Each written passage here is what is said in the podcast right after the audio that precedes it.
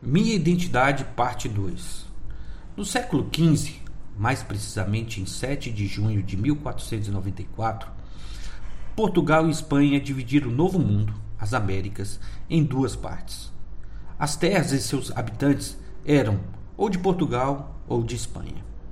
Deus também dividiu a humanidade em dois grupos bem definidos.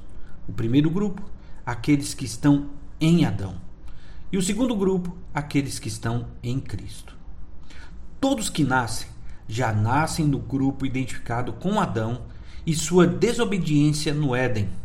Foi essa primeira desobediência que colocou toda a humanidade no pecado e sua condenação.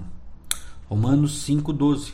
Portanto, assim como por um só ser humano entrou o pecado no mundo, e pelo pecado veio a morte, Assim também a morte passou a toda a humanidade, porque todos pecaram.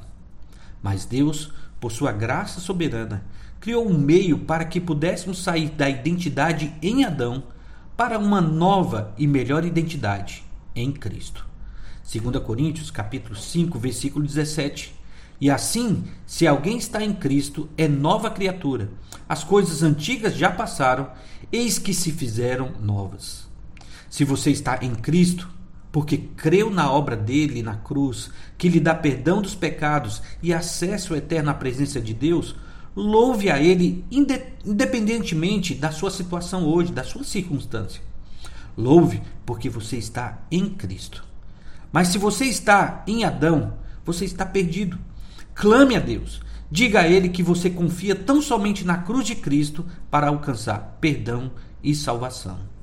Que Deus abençoe o seu dia.